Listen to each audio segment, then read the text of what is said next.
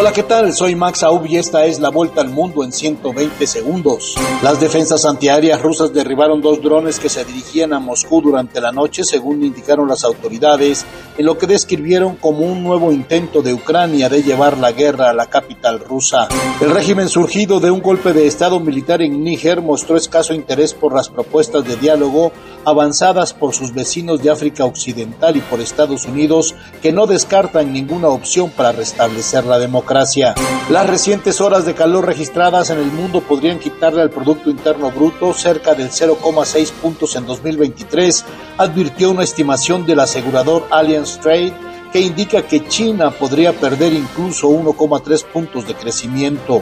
Un total de 41 migrantes han muerto en un nuevo naufragio registrado en las últimas horas frente a la isla italiana de Lampedusa en el sur de Italia. Las autoridades buscan sobrevivientes de la tragedia. Entre tanto, los equipos de salvamento marítimo rescataron en las últimas horas a 442 migrantes en nueve embarcaciones en aguas españolas.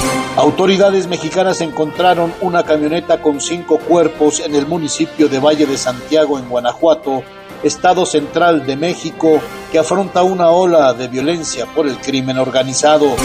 Los presidentes de la Amazonía reunidos en Brasil se comprometieron a impulsar una nueva agenda de cooperación en la bioma, pero evitaron metas concretas de deforestación y se ensarzaron en relación a la explotación de combustibles fósiles. La Fiscalía colombiana denunció que la guerrilla del Ejército de Liberación Nacional, que actualmente tiene en vigor un cese al fuego con el gobierno, está capacitando a sus integrantes para producir un atentado con francotiradores contra el fiscal general Francisco Barbosa. Esta fue la vuelta al mundo en 120 segundos.